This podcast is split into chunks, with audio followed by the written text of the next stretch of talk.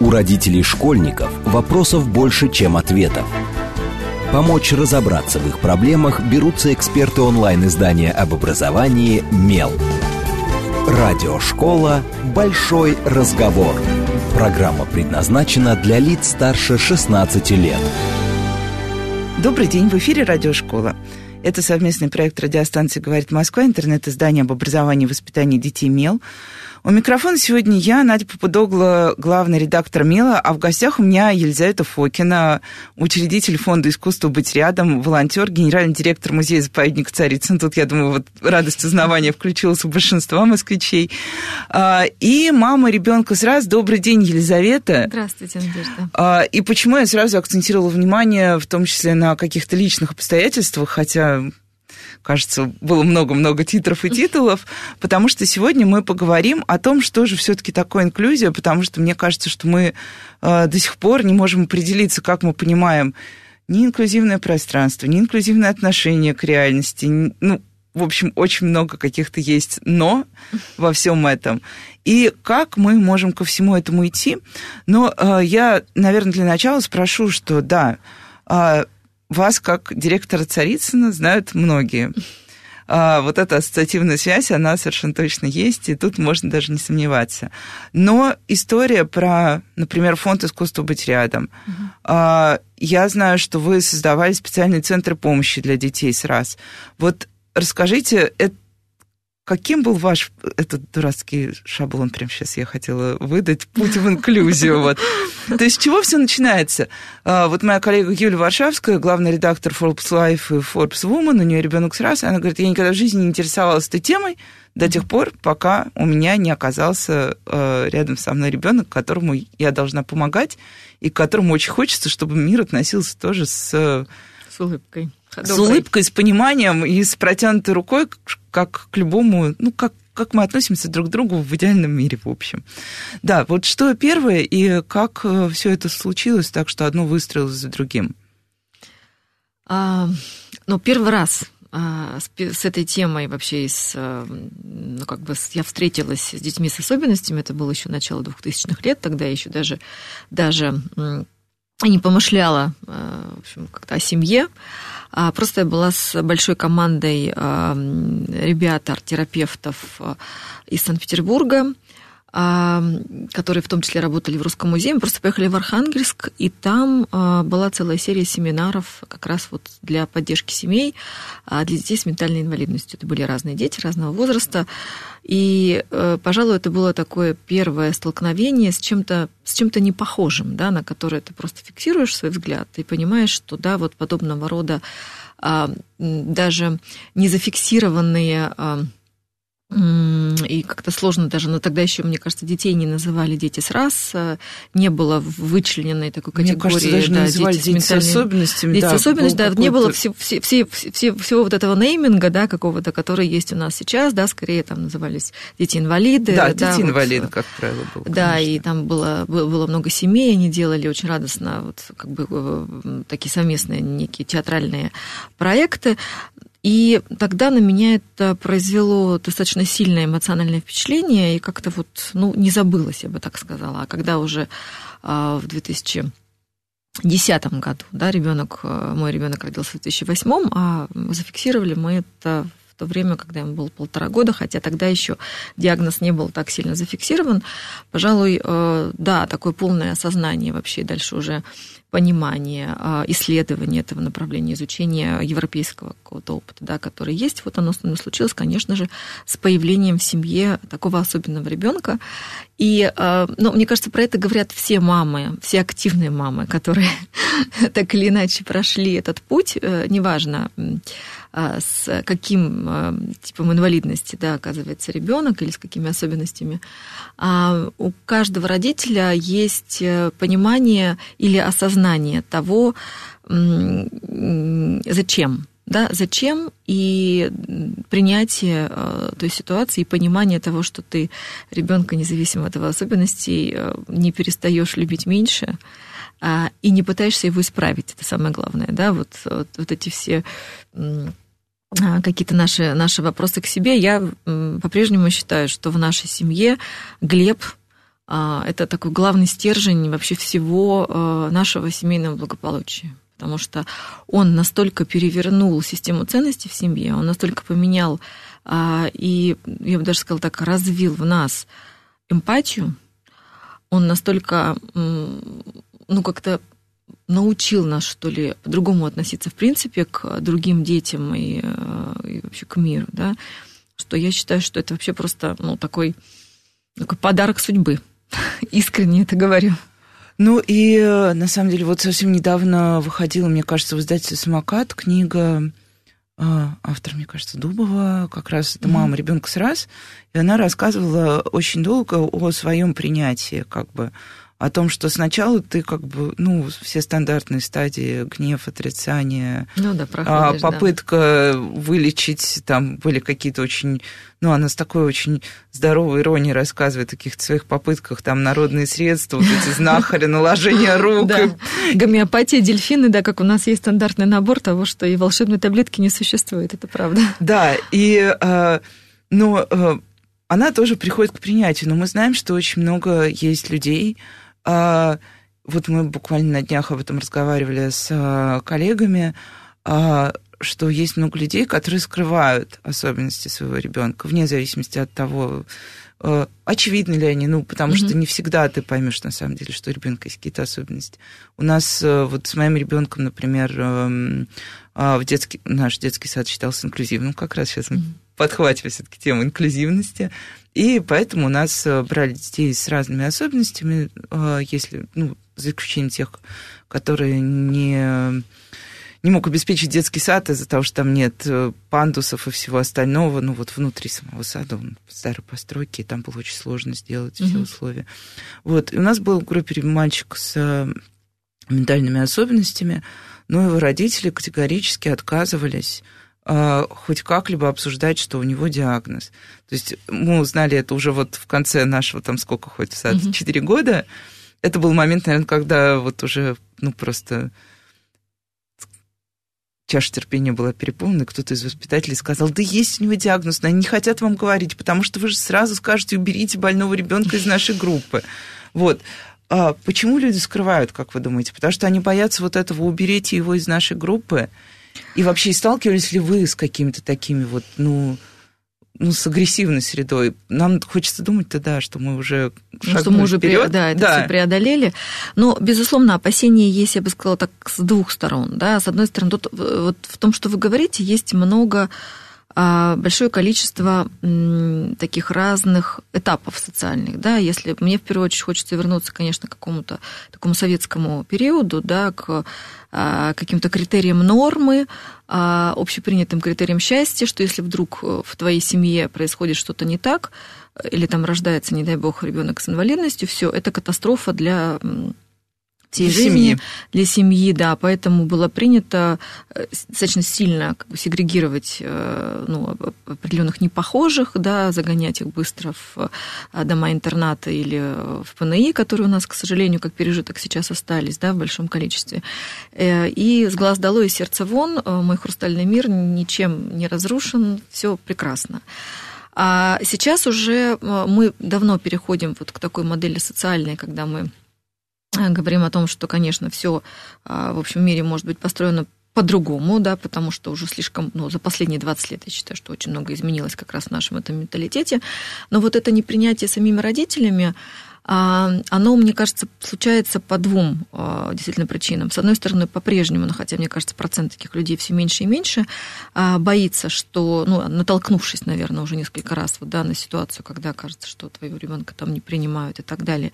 И если ребенок адаптирован, да, уже как-то выровнен, то, по большому счету, какая разница, с диагнозом ребенок или нет, если он встраивается в систему, да, с ним чуть сложнее, да, он немножко как бы разряжает атмосферу другим образом, но мне кажется, что честно предупреждать э, других родителей и детей э, о том, что ну, будет чуть-чуть другая ситуация. Ну, например, может быть чуть-чуть шумновато, или э, как бы ребенок может там по-другому реагировать и так далее. Потому или может что... не захотеть играть Или может не захотеть, да. И это тоже нормально, потому что, в общем, каждый может себя повести так, как, так, как хочет. А родители, которые, ну, мы очень любим во всех наших проектах и в ресурсном классе, и в центре, который вы сейчас вспоминали, линию обратной инклюзии, потому что нам кажется, что это самое важное, что мы делаем, да, потому что наши и что дети... Это? Чтобы все понимали, да, да обратная, обратная инклюзия. инклюзия, да. У нас есть инклюзия, когда мы, ну, если мы говорим про стандартную модель инклюзии, да, и вообще с точки зрения рождаемости людей э, с инвалидностью и так далее, то это 10% на, условно, общую популяцию всего человечества, так, э, ну, и людей, я имею в виду, с инвалидностью, так и э, инклюзия, ну, обычная, например, в образовательном процессе или в социальной сфере, да, э, это как бы присутствие, с одной стороны, людей с инвалидностью в общем стопроцентном соотношении э, обычных, или, как мы их называем, нормотипичных людей. И э, инклюзирование – это фактически введение во все и образовательные, и социальные процессы, процессы обобщения и социализации людей с разными формами инвалидности вот в нашу, нашу обычную жизнь, возможность предоставления им таких же равных прав, возможность их трудоустройства, возможность их там, образовательного процесса и, и окультуривания, я бы сказала, да, похода во все там учреждения и так далее, независимо от их э, возможностей и приспособленности. А вот обратная инклюзия – это как раз процесс, не хочется называть его процессом знакомства, да, но это фактически процесс, а, слово правильное подобрать,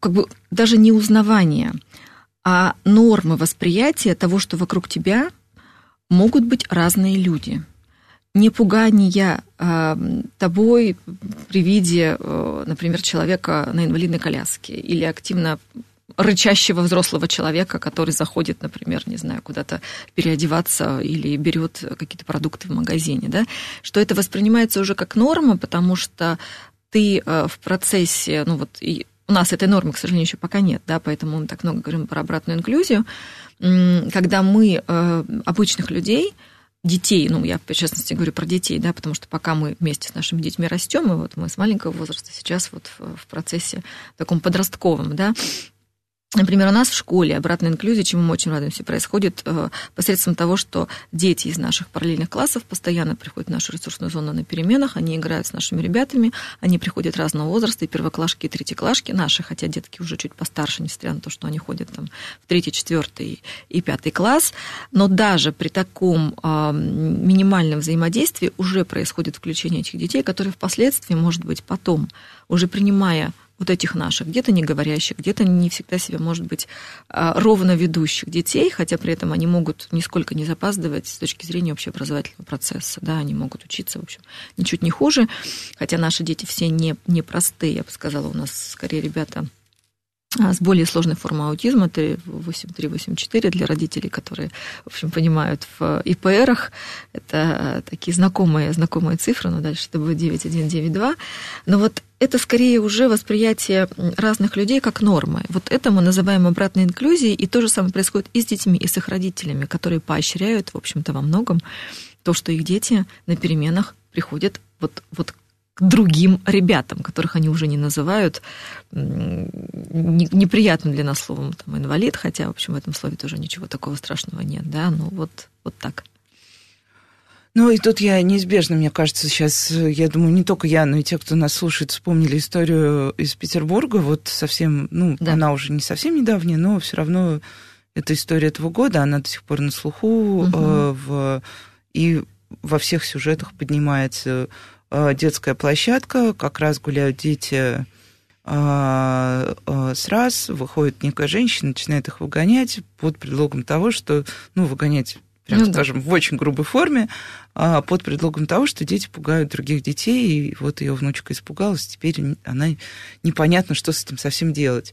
У нас, мне кажется, у нас на Меле многие благотворительные фонды ведут блоги свои. Угу. Я помню, что как минимум два фонда писали свою позицию, и кто-то говорил о том, что, например, э, проблема в том, что мы недостаточно рассказываем вообще о себе, о том, какие у нас могут быть дети. Мы говорим, ну вот ребенок сразу, действительно, вот вы сейчас начали говорить цифры, а большая часть людей думает, а что это за цифры, вот эти 9192? Что это у них там такое интересное? И даже когда мы просто говорим, что вот э, когда ты встречаешь человека, он говорит, у меня, например, ребенок там с высокофункциональным э, аутизмом, да, и люди такие, что это? Что, что это? это? Да. Как я должен это понимать? Высокофункционально. Это значит, что что-то очень плохо или что-то да, наоборот да. очень хорошо.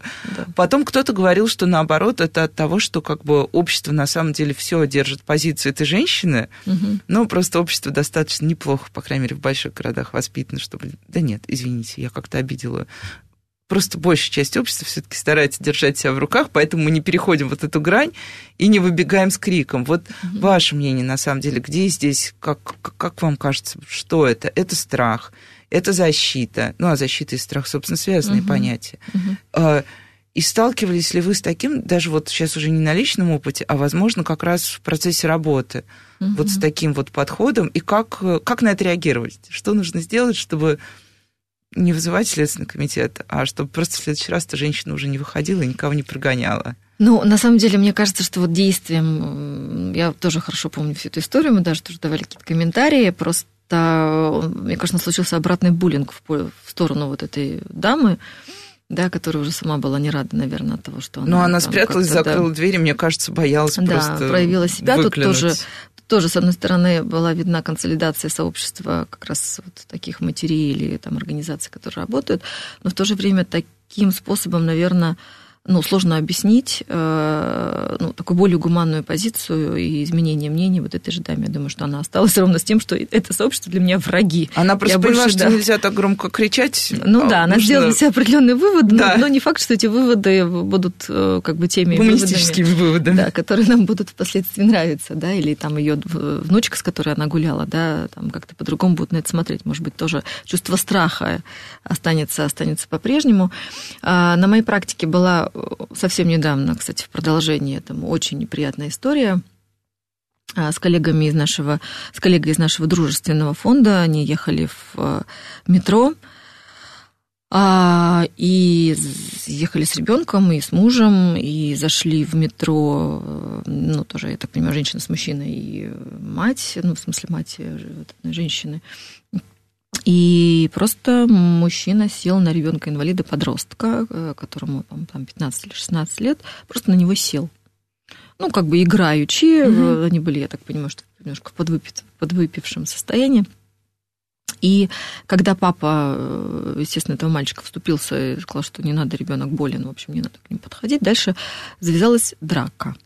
И, в общем, пострадал и папа, и более того, э, насколько я помню, случился вообще перевертыш, потому что а, эта прекрасная семейная э, компания нашла потом э, как раз семью пострадавшую и даже подала на них суд за то, что папа, в общем, сопротивлялся вот такой агрессивной атаке на ребенка. Да? То есть случилось, я бы сказала, с точки зрения справедливости. Да, история звучит очень... Да, анти, анти, антисправедливая ситуация, да, и, а, наверное, тут мне все время хочется думать, скажем вам честно, что а, поколение людей а, и детей, да, ну, в первую очередь, наверное, детей рожденных, а, вот как раз после 2000-х, когда мы уже начали очень много говорить на эту тему, оно сейчас намного добрее.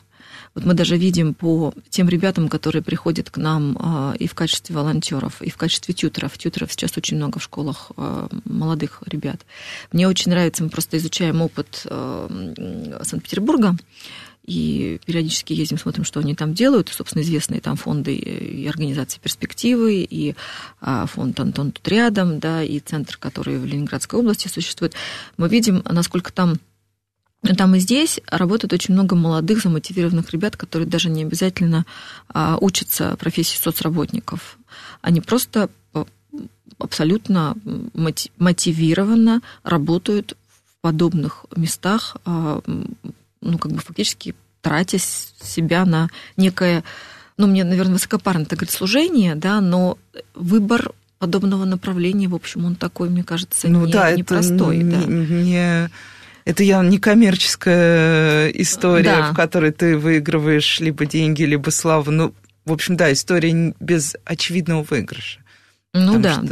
да. Поэтому, скорее, мне я как человек оптимист, мне всегда хочется верить, что мы меняем этот мир, а, пусть медленно, но мы правда его меняем. И мне еще очень нравится высказывание, которое я запомнила, будучи на лекции у Рубена Варданяна. Лекция была вообще про другое, она была про наследие наследников, про то, как мы там воспитываем своих наследников, что мы им оставляем, и он сказал, что он, там, не знаю, своим а, детям оставляет только, если не ошибаюсь, там 30% своего наследства, а остальное он вкладывает в, как раз в развитие, в том числе образования, в том числе э, различные благотворительные проекты и так далее. Делает он абсолютно это осознанно, потому что как бы он не выстроил идеальный мир для своих детей, которые могут закрыться в своих, там, не знаю, прекрасных квартирах, виллах и все остальное, другой мир от этого не поменяется, а им нужно выходить в этот мир.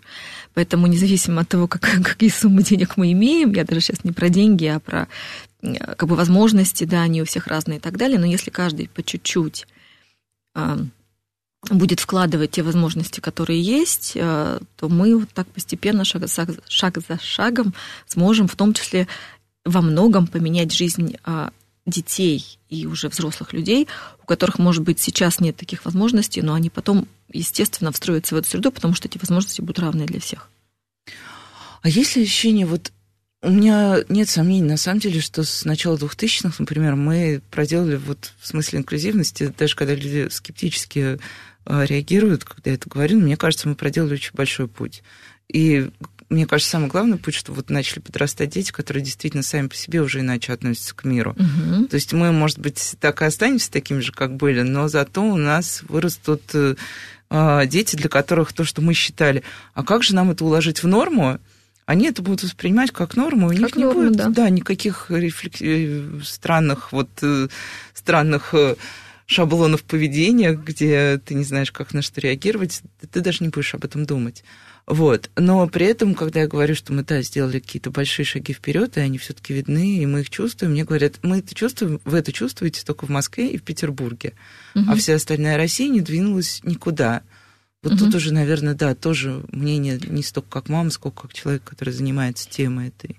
Ну, знаете, я с вами тут соглашусь, к сожалению, а, потому что соглашусь даже еще на таком а, понятийном уровне, потому что в какой-то момент здесь, э, хотя я как человек из региона, для меня сложно, живущий в Москве сколько, 21 год, да, но вот, хотя уже Москва, безусловно, мой город, я одно время очень много ездила по регионам, сейчас, наверное, меньше – и я вижу, насколько эм, люди по-разному воспринимают даже слово инклюзия. В какой-то момент нам показалось, что вот просто слово инклюзия уже до тошноты всем наело, надоело. надоело, и уже лучше бы его не упоминать. Ну и как бы если про идеальную ситуацию, там идеальный инклюзивный мир, тогда когда мы просто даже не произносим это слово. Но я точно понимаю, что это слово инклюзия в регионах, в ряде регионов, ну или там даже не в регионах, а в ряде там ряд людей понимает абсолютно по-своему, да, инклюзия для них в чистом виде, адаптация программ для, например, людей с инвалидностью, да, вот, вот мы делаем и занимаемся этим активной инклюзией, хотя это таковым как бы не является, да, или там не знаю. Ну, или вот мы взяли одного ребенка в класс, и у нас теперь инклюзивная школа. Ну, например, да, или там сделали... А как там ребенок себя чувствует, и все остальные? Это... Ну да, ну просто я думаю, что, э, конечно же, если мы говорим про региональную составляющую, везде же очень по-разному устроена, принципе система э, департаментов, система управления на уровне города или на уровне региона, система распределения бюджета, да, система э, создания вот таких инновационных кейсов, да, которые могут сделать. Хотя вот, кстати, если про кейсы, я там знаю, что сейчас вот Ньют Федермейсер, например, в том же самом Нижнем Новгороде запускает несколько проектов. Мы знаем в Обскове а, тоже центр, где и сопровождаем проживание и реабилитации, он гораздо круче сделан, чем, например, и такого центра нет в Москве, да, то есть мы тоже смотрим, где-то очень сильные прорывные проекты, да, где-то, э, я знаю, сейчас в Татарстане начинается целая серия вот э, таких проектов по чуть-чуть, по чуть-чуть, да, безусловно, но это как э, вообще во всех, наверное, направлениях, да, регионы часто есть донорские, а есть более такие инновационные, может быть, более богатые и так далее, в них чуть быстрее идет, и дальше все это выравнивается, поэтому наверное, со временем ситуация каким-то образом поменяется, и потому что количество рождаемых, ну, я могу, безусловно, говорить в большей степени про аутизм, а не про другие, наверное, нозологии, да, но а, количество рождаемых детей с синдромом РАС, к сожалению, катастрофически растет. В среднем теперь это уже, ну, там, по-разному, по-разному, есть разные там статистики в ГОС и так далее, а один ребенок примерно на 80 рождаемых детей. Ну, и это, да, большая цифра. Сейчас мы уйдем на короткие новости и продолжим разговор. И поговорим как раз, да, про перенасыщенность инклюзии. Мне кажется, это очень важная тема. Оставайтесь с нами, это Радиошкола. У родителей школьников вопросов больше, чем ответов. Помочь разобраться в их проблемах берутся эксперты онлайн-издания об образовании «Мел». Радиошкола «Большой разговор». Добрый день, в эфире снова радиошкола. Это совместный проект радиостанции «Говорит Москва» интернет-издание об образовании и воспитании детей МЕЛ. У микрофона по-прежнему я, Надя Попудогла, главный редактор МЕЛа, а в гостях у меня по-прежнему Елизавета Фокина, а, учредитель фонда искусства «Быть рядом», генеральный директор музея-заповедника Царицына, мама двоих детей, у одного из которых э, раз. И говорим мы сегодня про инклюзию, э, как мы ее понимаем. Говорим вообще про детей, и, мне кажется, говорим про самих себя на самом деле, потому что все это в итоге разговор про нас самих. Добрый день еще раз, Елизавета. Здравствуйте, Надежда, да. слушатели. И мы прервались на важной теме. Э, есть, мне кажется, был какой-то момент такого невероятного азарта и медиа, и не медиа, и фондов – Угу. А когда мы говорили слово инклюзия, вот, ну, это история про волки-волки. Вот мы кричали угу. инклюзия, инклюзия. Точно так же с экологией случилось. Это угу. вот два, две болевые темы. Э, мне, например, как медийщику, э, очень тяжело с ними работать. Я все время прошу, чтобы у меня никогда, например, слово инклюзия не появлялось в заголовке, потому угу. что это минус все угу. чтобы мы не писали пять экологических привычек, потому что это минус все, текст пропадает. Прекрасный, интересный текст о том, как действительно сделать себя и мир чуть-чуть лучше. Вот э, действительно ли это случилось? Потому что мне кажется, что вот я услышала, что да, у вас есть тоже такое ощущение.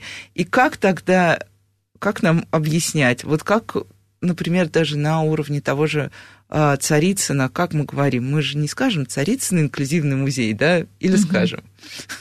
Ну, есть даже только конкурс «Инклюзивный музей», да, кстати, есть. да, который там совсем недавно тоже ИКОМ запустил, и мы тоже в нем участвуем.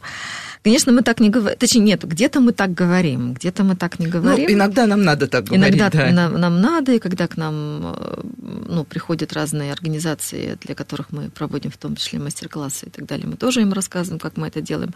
Но мне кажется, что сейчас а, все должно быть чуть мягче, да, вот эти вот мягкие инфраструктуры, как мы их называем иногда, да, они бывают самые действенные, потому что действие в лоб иногда не приносит результата, да, ты можешь долгое время говорить, да, вот это черное, черное, черное, черное, в итоге там человек в это, наверное, как-то поверит, но при этом внутри будет оставаться ощущение вот этого Еще обмана, думать, да? как вы надоели со своим черным. Да, да. А у нас э, в Царицыне много разных программ, причем очень много программ а, с разными фондами, они и такие, скорее, публичные событийные проекты, в частности, вот э, с фондом «Контакт» у нас э, а, есть большой фестиваль «Люди как люди». Это тоже инициатива, возникшая, по-моему, 4 года назад, и мы как-то всех там собираем. В этом году мы хотели сделать, ну, вот, 21-м такой инклюзивный пикник не получился из-за ну, как раз пандемии, да. но я думаю, что мы его сделаем. В общем, у нас еще все, наши все, все возможности есть. Но мы проделали э, достаточно большой путь, э, я считаю, за последние три года, как раз отдельно по программам инклюзивным, потому что у нас э, было много, вот, когда я тоже приходила пять лет назад, было много адаптированных программ, которые многие называли инклюзивными. Ну, то есть вот это тоже, да, вот вопрос понятия. У нас же есть инклюзия, у нас есть программы, мы проводим экскурсии для людей с инвалидностью. Мы инклюзивны, да, ну вот чуть-чуть, да, фокус. Мы а, для себя вырабатывали долго риторику, с которой э, мы разговариваем внутри, как мы выстраиваем всю систему работы с сотрудниками. У нас даже совсем недавно девочки из нашего, э, у нас есть такой инклюзивный тоже отдел, а, не тоже, а точнее и в, как в одном из немногих музеев, э, у всех, безусловно, разные возможности с точки зрения штат, штатных, у нас есть такой отдел, он небольшой, вот, но мы записали ролики для сотрудников. У нас есть ролики по разным направлениям, там по наследию, по юридическим основам, по финансовым основам, да, по территории, по истории парка и по инклюзии. И каждый наш сотрудник, приходящий новый, и э, сколько недавно мы вели, каждый сотрудник уже существующий, проходит эти инклюзивные ролики и смотрит, как что как реагировать на людей, как с ними общаться и как с ними вообще входить в контакт. И у нас есть разные типы программ. Есть адаптированные программы, которые а, только для людей, для, ну, для людей, для детей с инвалидностью, потому что не все детки выдерживают большого состава, да, кому-то требуется очень ручная работа и индивидуальная, кому-то требуются сенсорные комнаты и отдельно приведение себя в порядок. Это одна история. А есть разные инклюзивные программы и проекты, вот как сегодняшняя елка а, в Царицыне, да, которые мы проводим для фондов, там э, скорее приходят семьи с детьми-сиблингами э, и нормотипичными, и с особенностями. И есть, э, в частности, вот совместно с одним из фондов сделанная программа, а, э, которую мы делали как раз э, по, по, по подготовке к посещению в музей. Мы делали совместно с нашим музеем, с Дарвиновским музеем, когда дети в течение шести уроков сперва готовились к тому, как им прийти в музей, а потом они просто приходили в музей и, собственно, проходили там всю музейную программу. И этот урок мы уже внедряем, ну или не урок, там день у нас почти называется, с департаментом образования московским. То есть он уже перешел в разряд а, таких внедряемых не только для тех ресурсных классов, но, в принципе, для, для других учреждений города. Но мы это только один из примеров. У нас порядка 15 разных программ для а, людей с инвалидностью. И, опять-таки скажу, и адаптированных, и а, инклюзивных. Ну и вот мы совсем недавно, а, ну как тоже недавно, у меня уже все время стало, все время стало недавним, хотя что-то бывает уже давно. А, у нас один раз был совместный проект а, с Намеля с Microsoft для угу. с методичками для людей, которые работают со слабовидящими угу. и слабослышащими людьми. И мы проводили, ну, как полагается, круглый стол, на котором обсуждали в том числе, что э, инклюзивность это, собственно, потребность самых разных людей. То есть люди старшего возраста, например, уже ограниченные в движении, угу. ограниченные по слуху, вот как они себя чувствуют, например, угу. в музее. Вот люди, э, и даже, в общем, если мы максимально расширяем понятие инклюзии, как его угу. можно было бы определить? Угу. Ну, потому что действительно а, очень хорошо звучит лозунг, я его несколько раз слышала, давайте создадим среду, в которой всем будет хорошо. Да, хорошо, вопрос попробуй это реализовать вот. называется. И я да. все время говорю, а есть пример среды, где действительно всем стало так хорошо, что никто ничего не сказал. Ну, есть не из вежливости это, только. Это, это, это, правда, идеальная ситуация. Мы а, понимаем а, и говорим в последнее время слово скорее даже широкая инклюзия, потому что мы это вообще считаем, что мы, конечно же, все люди с особенностями, у каждого они у нас свои. Но людей э, с особыми потребностями мы действительно широко трактуем, потому что для нас, ну, я скорее сейчас говорю как руководитель музея-заповедника, да, да а мы, э, когда была пандемия, э, специально для себя еще раз фиксировали все типы сообществ людей, вообще, с которыми мы работаем. У нас получилось их, мне кажется, чуть ли не около ста.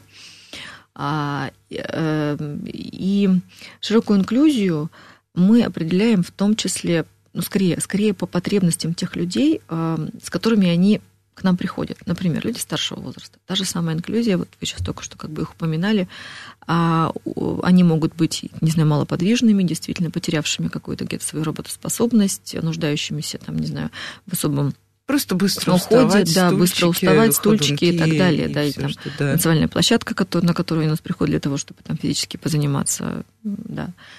Лю... Мамы с колясками. Мне очень нравится этот пример, потому что это так и есть. И я думаю, что большинство пандусов, особенно в переходах в метро, у нас появилось благодаря вот такому сообществу мам да, там, а, не знаю, семьи, потерявшие, например, как кормильца, да, или там нужда, нуждающиеся в каких-то особо финансовых дополнительных да, доходах, которые есть люди с, раз, с разными формами инвалидности, потому что слабовидящие, слабослышащие, это вообще как бы каждый из них это отдельный мир, да, люди с ментальной инвалидностью еще другая история. Поэтому мы стараемся находить подход э, как бы к разной из этих групп, а, наверное, ну, как бы желая вступить прям совсем в такой личный индивидуальный контакт. И не, и не зря у нас, вот вы сейчас стали говорить, я сразу стала вспоминать те спецпроекты, которые у нас проходят вместе с, э, ну, как бы с разными категориями да, людей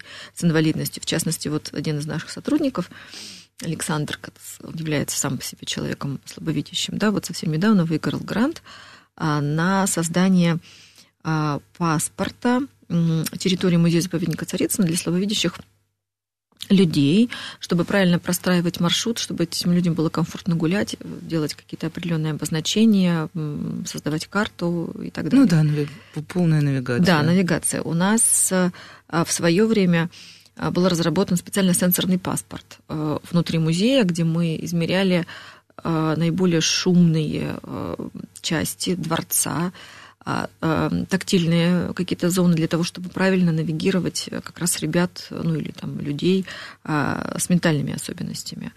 Мы э, запустили, получается, в прошлом году большой проект по предпрофподготовке, такой профессиональной ориентации. У нас есть э, такой э, садовый вообще проект в наших э, оранжереях.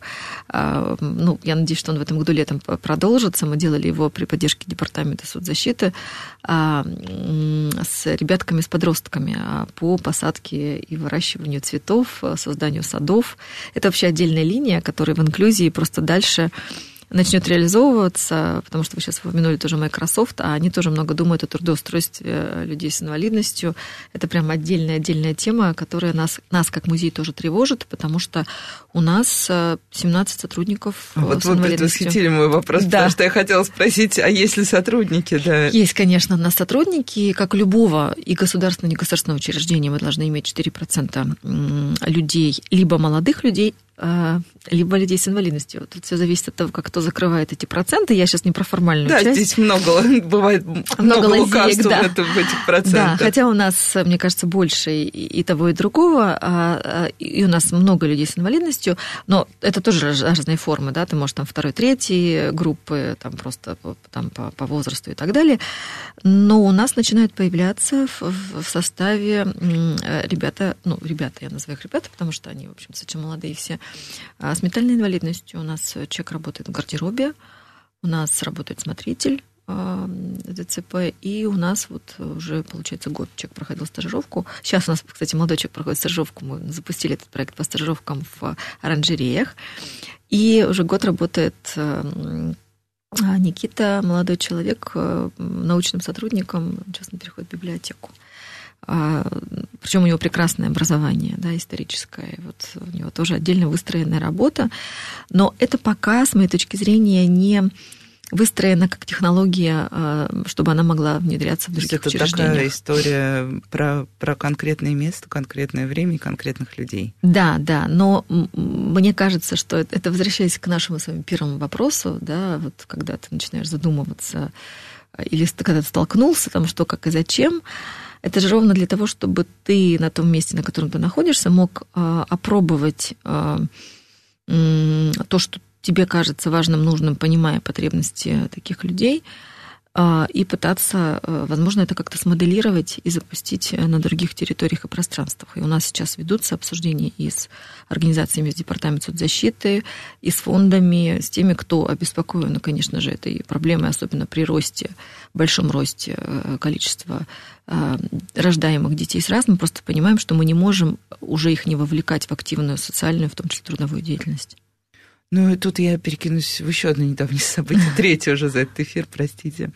А, это был круглый стол с участием как раз хранитель детства, перспективы угу. а, Евгении Восковойниковой. Мы обсуждали трудоустройство как угу. раз а, а, молодых людей с инвалидностью и... А, ну, и отдельно еще трудоустройство выпускников а, детских домов. Угу. А, но как раз, когда мы заговорили про раз и про другие э, подобные истории. Э, наши друзья из фондов в числе одной из проблем назвали mm-hmm. то, что родители не хотят отпускать э, детей. Вот, может быть, тоже сначала как позиция родителя, а потом уже как позиция человека, который берет на работу э, людей с какими-либо там ментальными э, особенностями. Действительно ли это так? Потому что вот, да, Угу. Ты не сразу говорила, да, что, ну, не хотят они отпускать детей. Мы говорим, дайте, мы все сделаем. Они говорят, ой, страшно, а что же с ним будет? Uh-huh. А его же обидят, а я же его вырастила, а он же еще вот без меня ничего не может. Uh-huh. Uh-huh. А потом при первом же поражении на работе тут же забирают и говорят, ну вот видите, у нас ничего не получилось. Ну да. Ну, смотрите, здесь несколько, я думаю, что на этом круглом столе обсуждались э, разные тоже да, вопросы. Там было да, много, конечно, всего. А, я и... только выбросила один тезис. Да-да-да, я даже сейчас вот не про родителей, есть один, э, одна проблема, это, конечно, проблема денежная, потому что а, человек, выходящий, там, не знаю, после 18 лет, да, уже в период взрослый, если у него инвалидность э, позволяет э, осуществлять работоспособность, то его пенсия примерно равна твоей первоначальной да, сумме, мы которую... Это тоже да, обсуждали, вот да. у меня ровно сейчас вот подобного рода проблема у вот как раз Никиты, который к нам пришел, мы понимаем, что его пенсия примерно равна той сумме, которую он получает, да, и, в общем-то, родители его вместе с ним, кстати, вот, но у нас родители, мне кажется, очень такие, для них очень важно, чтобы он работал и социализировался в музее, и как раз пошли на то, что, в общем-то, ну, как бы с небольшой доплатой сумма примерно ну, там, там, плюс-минус чуть-чуть побольше, да, но вот да, человек действительно может сидеть дома и ничего не делать. А действительно, у многих родителей э, по-прежнему остается ощущение, что их э, э, дети по-прежнему остаются детьми. Это может случаться в том числе демотивация. И, кстати, я вам хочу сказать, есть еще это более жестче, есть категория людей с инвалидностью, которые, как так правильно, покорректней, а, которые, может быть, тоже не так всегда этично себя ведут, вот переходя с работы на работу или демонстрируя о том, что вот у них не случился успешный э, кейс или проект. Да, да это тоже. Тоже, тоже такая, у нас было на да. эту тему много обсуждений, как да, бы, да. Потому что тоже все люди разные. Но вот что сейчас тоже обсуждается, в том числе и мы с Денис Розой это обсуждали, и у нас у нашего фонда было большое исследование как раз в прошлом году на, при поддержке фонда президентских грантов, на а, как раз вот эту модель трудоустройства, да, что нам нужно дальше, как нужно правильно втягивать а, и организации, в том числе и предпринимателей, в а, процесс трудоустройства, чтобы они были и замотивированы, с одной стороны, и финансово, и даже, даже не финансово, а общегуманитарно, потому что для многих сотрудников, кстати, многих организаций, мотивация вот этой обратной инклюзии, про которую я говорю, она уже становится ну, достаточно, на достаточно высоком уровне. Но все говорят про то, что нужны э, центры трудоустройства, нужны центры карьерного роста, а также нужны так называемые карьерные, ну, мы их так назвали условно, сопровождающие. Это как тьютеры в школе, так люди, которые, в общем, могут мягко Вести. вводить человека mm-hmm. да, вот в эту среду. Вот, например, то, что, то, почему мы не можем, например, у себя в музее, как государственное учреждение, прямо сразу там, общим чухом вести или делать массовые стажировки для людей с инвалидностью, ровно потому, что у нас в штате не хватает ну, у нас, собственно, нет такой позиции, мы не образовательное учреждение, да, позиции тьютера, да, чтобы эти люди mm-hmm. могли тратить время на то, чтобы вот так постепенно, час за часом, ну, потому что сперва требуется час, потом два, возможно, вхождения, да, ребенок у, у человека с инвалидностью есть еще определенный график, он там сколько-то часов может работать, сколько-то делать перерыв.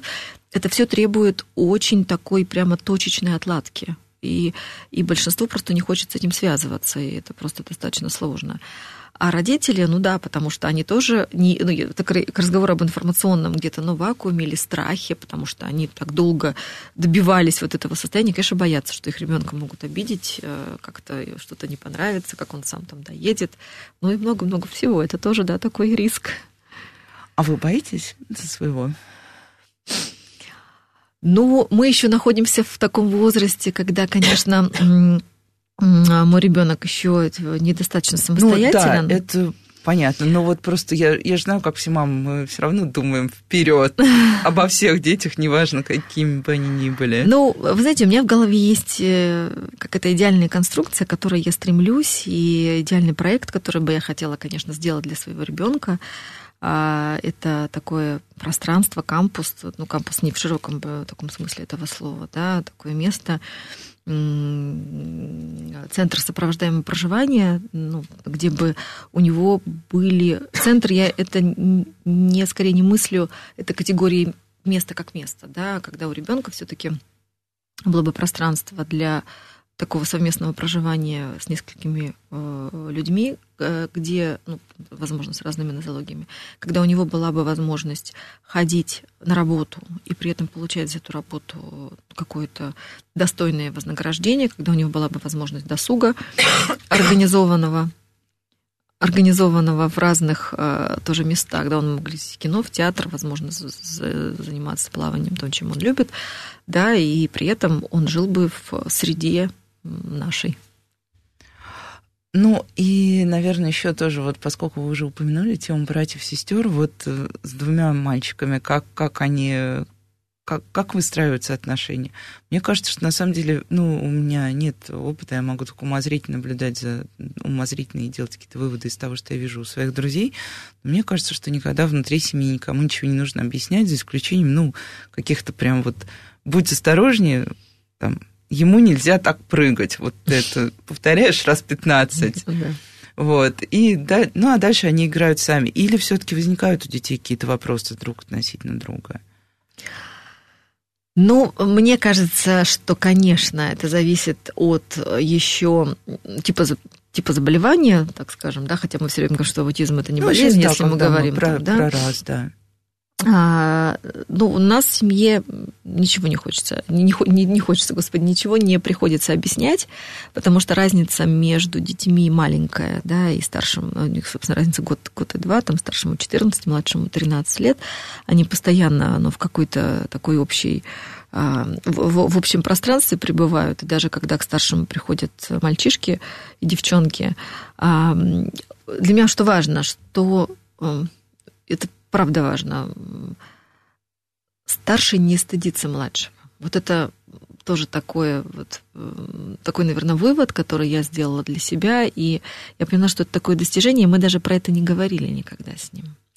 Да, он, может быть, не всегда ну, как сказать, не так много времени проводит с младшим, потому что все-таки с младшим у нас много времени находится няня, нахожусь я, и у него постоянные занятия, уроки. Они живут, в общем, оба полноценной жизнью. Утром ушли, вечером пришли из школы, да, там, ну, совсем поздно вечером там можем вместе садиться ужинать, хотя старший там, младший до недавнего времени был на диете.